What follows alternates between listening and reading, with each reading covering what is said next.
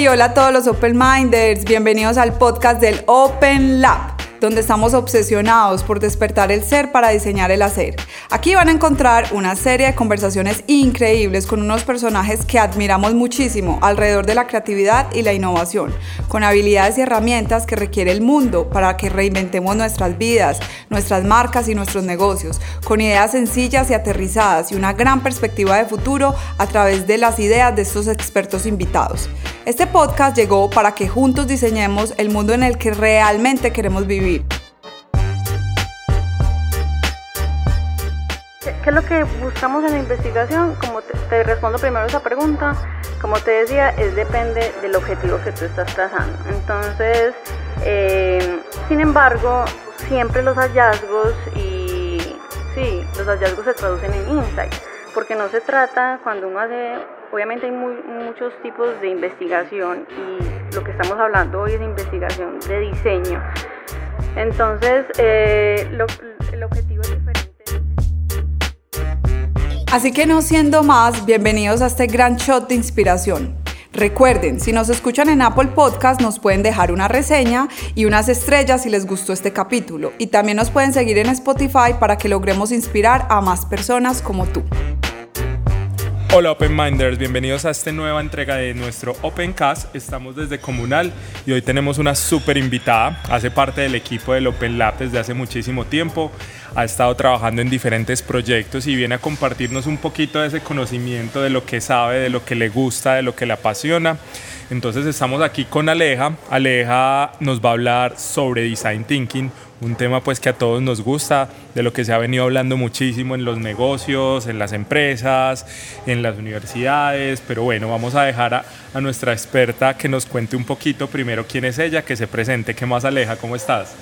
Hola Perú, muy bien. Eh, muchas gracias a todos los que están sintonizados en este podcast. Mi nombre es Alejandra Rodríguez. Yo hago parte del equipo del Open Lab desde hace tiempo. Eh, vengo trabajando con Carolina Alzate. En este momento soy líder de proyectos y una apasionada por la metodología del Design Thinking.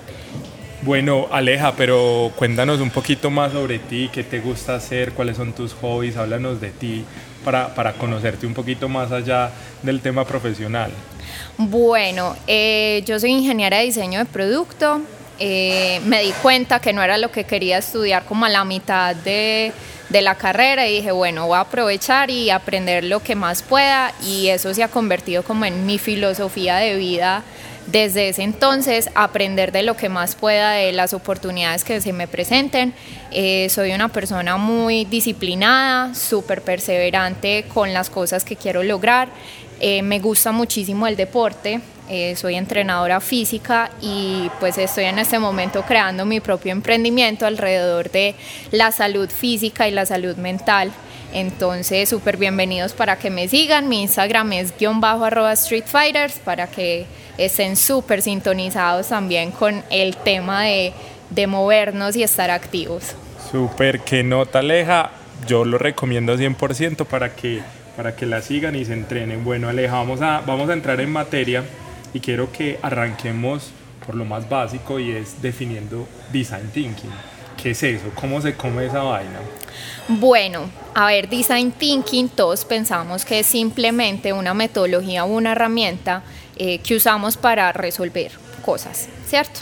Pero la metodología del design thinking va más allá de esa palabra el design thinking es un sistema de pensamiento, así me gusta definirlo, así como nosotros tenemos sistemas de pensamiento para, no sé, elegir qué ropa nos vamos a poner, eh, para elegir qué eh, ruta vamos a tener en el trabajo, Ahí estamos usando sistemas de pensamiento. El design thinking es un sistema que nos permite estructurar y tomar decisiones de forma eh, mucho más eh, controlada acerca de cualquier cosa, literalmente cualquier cosa. Esto no solamente aplica al diseño y es muy interesante porque el design thinking eh, nace desde el área de diseño de producto específicamente, en donde querían encontrar eh, una aproximación diferente a la resolución de, de problemas por medio de productos, pero siempre se encontraban con un proceso lineal en donde no se tenían en cuenta muchísimas variables que desde el design thinking sí se tienen en cuenta. Y ahí fue la gran pregunta, como bueno, ¿cómo hacemos para que esto sea mucho más incluyente, que se escuchen las voces de las personas que realmente a la final van a estar usando nuestros productos? Y por esto nace entonces este sistema de pensamiento que nos ayuda a ver desde muchas variables y desde un espectro mucho más amplio cómo podemos solucionar retos. Eh, es como la introducción. Aleja, pero vení, entonces, como, como que si lo pusiéramos en, poquitas palabras, ¿cómo diríamos? Entonces el design thinking es un sistema de pensamientos que me, que me permite solucionar retos, ¿cierto? De cualquier índole.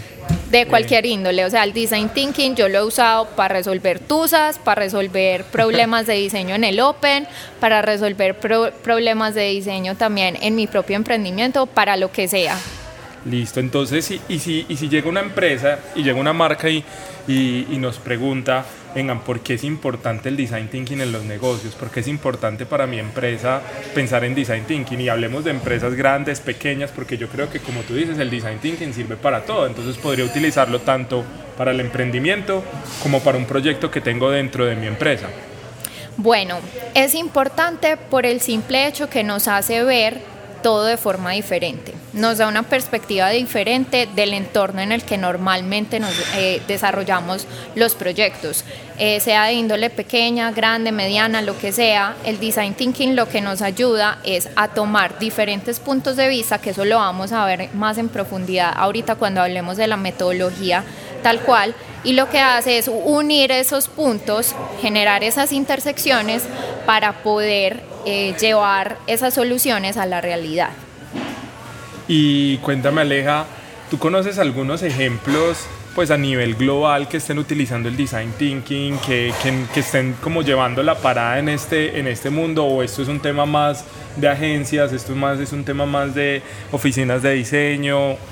Pues a ver, hay muchísimas empresas grandes eh, que todos conocemos que han eh, introducido sus procesos de design thinking dentro de cómo sacan eh, productos y servicios nuevos, no solamente nuevos, sino rediseño de los existentes. Es como si nosotros nos fuéramos unos años atrás y encontráramos que la cadena de producción eficiente en donde las empresas generaban como sus metodologías para poder sacar productos y servicios que eran pues como la Toyota haciendo su, su modelo de Kanban, eh, todas estas líneas de producción eficiente que, que nacieron en Japón Hoy en día lo que está de moda, lo que en ese entonces era moda era producir eficientemente y lo más rápido posible. Hoy lo que queremos es lograr procesos que sí sean eficientes, pero que también estén enfocados y centrados en las necesidades de los usuarios. Entonces, un ejemplo que nos puede servir es eh, eh, Procter Gamble o P&G, quienes se dieron cuenta de que este, este sistema de pensamiento estaba transformando la forma en la cual se podían generar esas innovaciones al interior de su compañía y dijeron, nosotros queremos aprender esta metodología para llevar nuestros propios procesos. Entonces, ¿qué hicieron ellos? Dijimos, traigamos, a, traigamos al experto en design thinking para que nos enseñe su metodología, para que nos enseñe cuál es el paso a paso y así podemos empezar a implementar estos procesos dentro de nuestra compañía. Entonces ellos generaron eh, unos bootcamps intensivos en donde se les enseñaban los pasos de la metodología, se enseñaba también el mindset que se necesita para eh, hacer design thinking, que no solamente es a través de las herramientas, es también detrás del pensamiento que hay de insumo para estos procesos.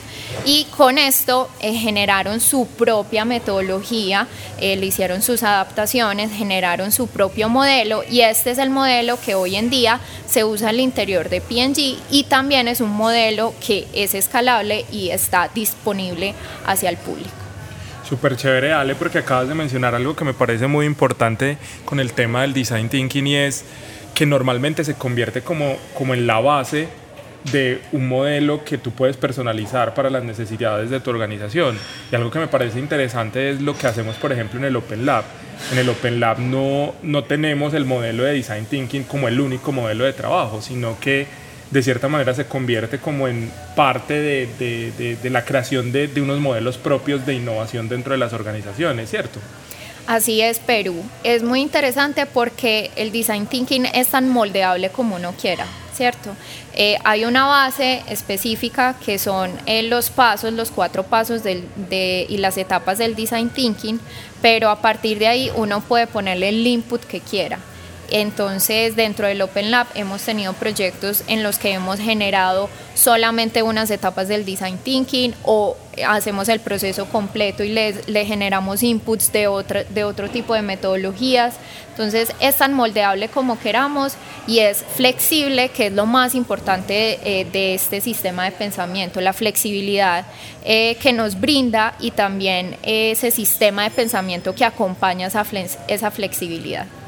Me encanta eso que acabas de decir, Ale, porque entramos en un tema que es, bueno, que, ¿cómo tengo que pensar yo para ser un design thinker? ¿O cuáles son esas habilidades? Al final de lo que tú me estás contando me parece súper relevante y, ponerlo pues sobre la mesa y es, al final no se trata de la herramienta, se trata de la persona que está detrás de todo ese mundo de herramientas y cómo la utiliza para encontrar y crear valor, pero se requiere unas habilidades. No se trata, es importante tener un entonces, pongo la analogía, es importante tener un carro que funcione, que tenga un buen motor, pero no hacemos nada si, si no tenemos un buen conductor detrás de ese carro. Y estás hablando pues de ese, de ese pensamiento y el pensamiento de diseño pues es un montón de habilidades. ¿Qué tipo de habilidades le recomendarías a la gente que debe cultivar para poder manejar eh, este, este proceso de, innovación que es el design thinking y, y las demás herramientas? Buenísima esa pregunta. Te voy a, te a responder con otra analogía. Eh, como a mí me gusta tanto el deporte, en estos días me vi un video del progreso que tuvo eh, un levantador de pesas colombiano en los Olímpicos. Oscar es su nombre.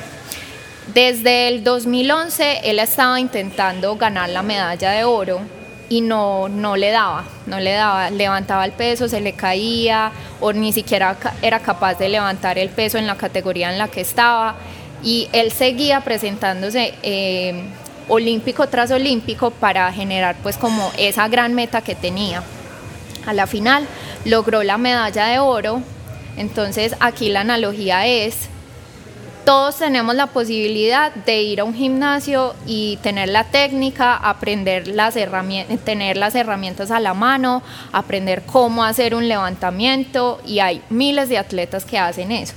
Pero lo que no todos cultivan es la capacidad y la mentalidad que se tiene a la hora de tener un objetivo claro. Entonces, esa es la misma analogía que funciona para el design thinking. Cuando tenemos un objetivo, un reto, una oportunidad y queremos desarrollarla, tenemos las herramientas, digamos que hice un curso en Coursera o no sé, hice un curso con el Open Lab sobre la metodología de design thinking, tengo libros, tengo tarjetas, pero no tengo el mindset, es muy difícil que todo eso que tengo a mi disposición pueda funcionar y pueda ensamblarse de una forma en la que genere un resultado esperado. ¿Cuáles son entonces eh, esos mantras o esos, eh, esas configuraciones mentales que necesitamos para poder trabajar con el sistema de pensamiento eh, de diseño? Primero, flexibilidad. Esa es como la, la número uno para mí, porque es un proceso que si bien tiene una estructura, no tiene unos resultados eh, tangibles esperados. No te van a decir, bueno, al final de este proceso vamos a tener eh, un aumento de la rentabilidad del 5%. Eso no lo sabemos, porque el proceso es tan, em, tan flexible y también tan bonito que lo lleva uno de la mano y da miedo, da incertidumbre, porque no sabemos qué va a pasar pero si tenemos la flexibilidad suficiente para dejarnos llevar sobre ese paso a paso, vamos a obtener buenos resultados. Entonces, lo primero, flexibilidad. Lo segundo, mente creativa. La mente creativa solo hay una forma de cultivarla y es a través de la curiosidad y la exploración. Si nosotros hacemos lo mismo todos los días, comemos lo mismo todos los días, eh, hablamos con las mismas personas siempre, nos vamos, bueno, ya no nos vamos tanto al trabajo, pero bueno, cogemos la misma ruta para ir a ciertos lugares y siempre es la misma. Eh, si hacemos siempre lo mismo y estamos determinados siempre por lo mismo, ese, ese, va a ser el resultado. No vamos a ser capaces de ver otras avenidas, de ver eh, otras posibilidades de exploración. Entonces, primero, flexibilidad, mente creativa a través de la exploración y la curiosidad. Y eh, tercero, para no hablar mucho sobre esas habilidades que son un montón, pero estas tres podrían ser las top, eh, capacidad de tolerancia hacia la frustración. ¿Por qué? Porque la base del design thinking es la iteración. Nos vamos a tener que volver muchas veces y vamos a tener que testear muchas veces cosas que surgen dentro del proceso. Y volver atrás eh, da frustración, o sea, eso genera frustración y uno le da rabia, uno dice, ¿por qué? Pero si yo hice eso, si yo pensé esto, eh, si yo le pregunté, muchas veces nos va a tocar devolvernos a revisar qué fue lo que pasó eso no quiere decir necesariamente que sea un error. Los fallos lo que nos generan aquí en esta metodología es oportunidades de mejora, más no castigo por haber fallado. Entonces, creo que la tolerancia a la frustración es una de las características también importantes para ese mindset. Con estas tres variables yo creo que podemos surfear súper bien eh, todo el proceso que llevamos metodológicamente a través del design thinking. Claro que sí, Ale, y, me parece pues que, que, es un tema que uno puede practicarlo desde el día a día, pues tú lo dices, es, no, es, no es necesario ir a una universidad para yo poder desarrollar ese tipo de habilidades, yo lo puedo hacer desde las rutinas que tengo en mi día a día, de las acciones que tomo en el trabajo, en mi casa, a nivel personal y cómo tengo de cierta manera una, como una perspectiva frente a la vida. Y esa perspectiva es, habla muchísimo de lo que tú dices, de la flexibilidad, de la tolerancia, de la frustración y empiezan pues a aparecer un montón de variables que yo puedo entrenarme en el día a día. Eh, Ale, yo te iba a preguntar entonces, uno cómo, uno dónde aprende design thinking. Si uno dice quiero aprender design thinking, ¿y quién puede aprender design thinking? El design thinking es para todo el mundo, es solo para, no sé, para los creativos. ¿Para quién es este? ¿Para quién es esto y dónde lo aprendo? Bueno, ¿Dónde? En el Open Lab. Mentiras. Bueno, hay muchas opciones y para mí la opción más como eh, más disfrutable, por decirlo así, es la opción donde tú puedas vivir, donde tú puedas vivir el proceso, sí.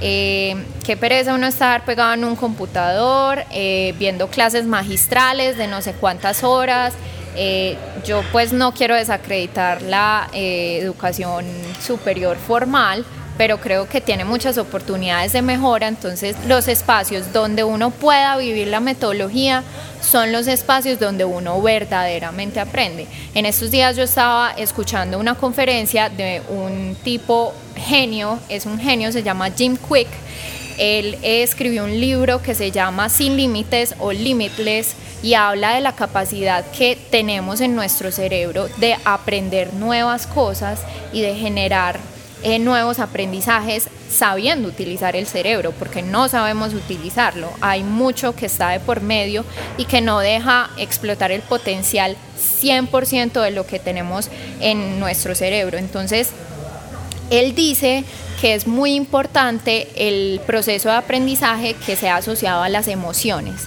Si yo asocio lo que aprendo a una emoción, a cómo me siento, si es alegría, si es una tristeza fuerte, esas emociones intensas son las que nos permiten de verdad aprender y tener estos conceptos de verdad en nuestra cabeza, no simplemente tener pues como las clases magistrales y el 80% de lo que vemos eh, se nos olvida. Entonces, para mí, la mejor experiencia de aprendizaje vivencial. ¿Quién puede aprender? ¿Quién puede aprender design thinking? Cualquier persona. Cualquier persona que tenga eh, la iniciativa y las ganas de ver el mundo de forma diferente. Super Ale, pues al final eso es una, es una invitación muy, muy bonita y muy bacana porque de cierta manera se convierte también en una herramienta para los equipos de trabajo en el que puedan abrirse a nuevas maneras de pensar y de solucionar retos tanto para la organización, tanto para sus marcas, tanto para, pero también como para su vida personal, para sus relaciones que se establecen dentro de, dentro de la empresa y dentro de los integrantes. Entonces, súper chévere eso y esa invitación de aprender experimentando. Ale, contanos, ya que entendimos esas habilidades, ahora sí, ¿cuál es ese paso a paso del design thinking? Bueno, sin más preámbulos, hablemos de la pepa de este podcast, que es la metodología del design thinking. Eh, esta metodología tiene cuatro pasos. Eh, estos pasos están expresados en verbos porque la invitación de la metodología es hacer, siempre hacer. Eh, entonces la primera fase es entender. Eh, vamos a entender muy bien ese entorno, ese punto inicial, eso que queremos lograr. Ahorita hablamos más en detalle eh, de, las, de las etapas. Esa es la primera, entender.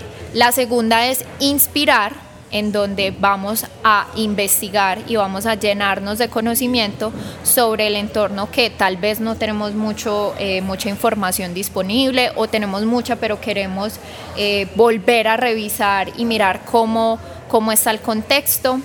Eh, la tercera etapa es experimentar, en donde entramos al mundo de la ideación. Miren que nos tomó dos etapas eh, muy importantes para poder llegar al mundo de las ideas. Lo que pasa generalmente con nuestro proceso es que eh, siempre queremos empezar con las ideas. Ay, yo tengo una idea, ay, esta idea es maravillosa, pero lo que no entendemos es que necesitamos primero insumos que nos inspiren y eh, necesitamos información de valor también que nos ayude a generar ideas muchísimo más potentes. En el Open siempre decimos, nunca te quedes con la primera idea que salga de tu mente, porque esa idea es la la, la, mediocre, la que, la que primero se nos viene, en la que no tenemos que tener ningún esfuerzo de creación pero cuando empezamos a explorar y a permitirnos explotar ese potencial eh, sobre el mundo de las ideas, podemos generar soluciones mucho más integrales, eh, mucho más eh, orientadas también a esas necesidades que tienen las personas.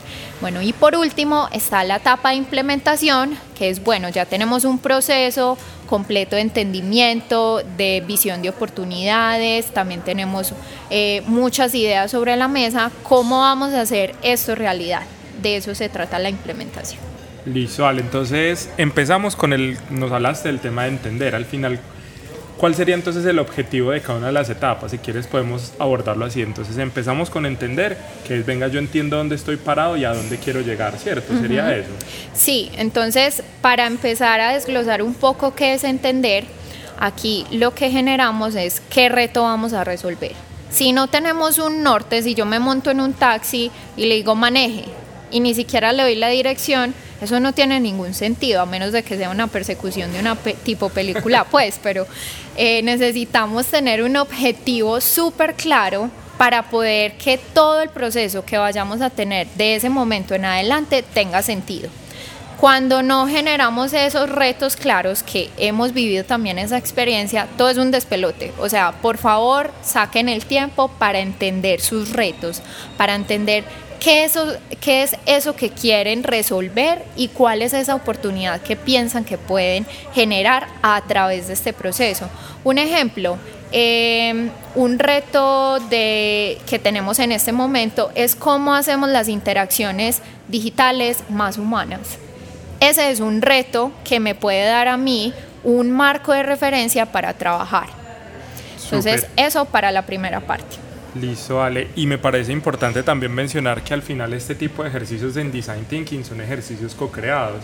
Pues no se trata que alguien traiga a la mesa el reto, sino que venga todos los involucrados como diseñamos el reto también. Entonces eso me parece súper chévere como, como traerlo a la mesa. Listo, ya entendimos el reto, tenemos el norte. Ahora, ¿qué hacemos? Bueno, la parte que personalmente más me gusta a mí, que es investigar.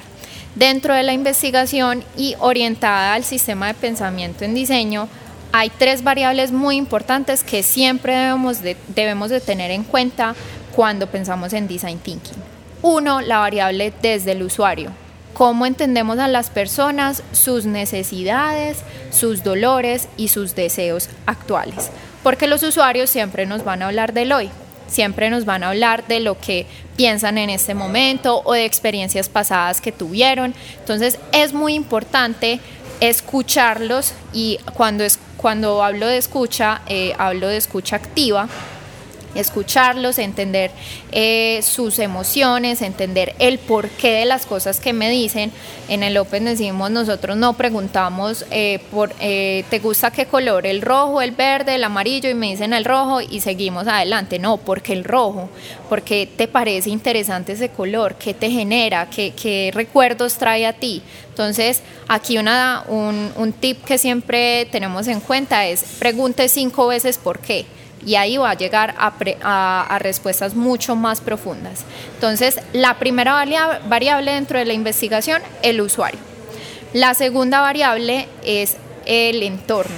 Entonces, cuando entendemos el entorno, el contexto, no solamente a nivel local, sino también a nivel global, tenemos una pata en el futuro que nos está indicando qué podemos hacer eh, diferente y qué eh, iniciativas se están generando en el mundo y a nivel global que están transformando la realidad de las personas eh, en diferentes ámbitos. Entonces aquí podemos hacer un estudio también de lo que sucede en la categoría, sea un negocio, no sé, de alimentos, un negocio enfocado en salud, un negocio enfocado en industria eh, pesada. Hacemos un entendimiento de ese entorno inmediato, pero también hacemos el entendimiento de un entorno mucho más global y que nos sirva de inspiración. Y es ahí donde entran las tendencias, que tú eres el experto número uno en tendencias, en donde encontramos oportunidades de valor que se están generando a través de esos cambios de comportamiento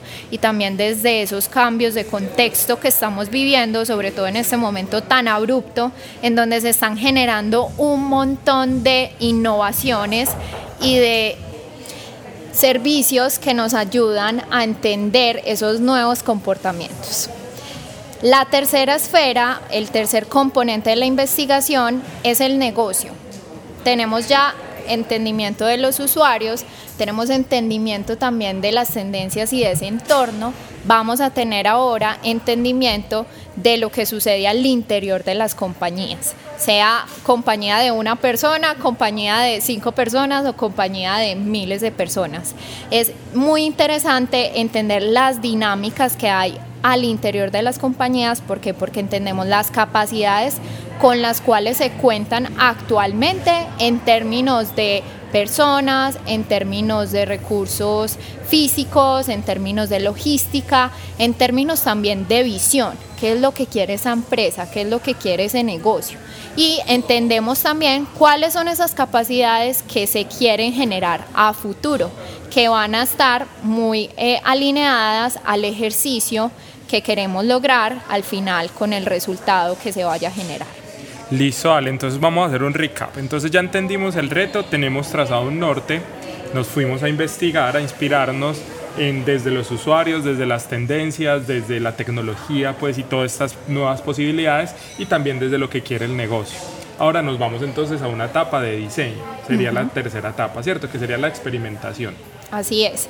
Bueno, es importante que el cierre de esta etapa eh, siempre tenemos unos procesos en diamante, donde empezamos de un punto específico, abrimos el espectro que se llama divergencia. Ahí tenemos un mundo de posibilidades en donde eh, tenemos toda la información a nuestro favor y después volvemos y cerramos el espectro. Entonces mire que se, se forma como un diamante dentro de, esos, dentro de esas etapas y cuando cerramos la etapa de inspiración cerramos con oportunidades cuáles son las oportunidades que identificamos dentro de todo ese mundo de información que encontramos, ¿cierto? En ese mundo de oportunidades lo que hacemos es seleccionar una ruta.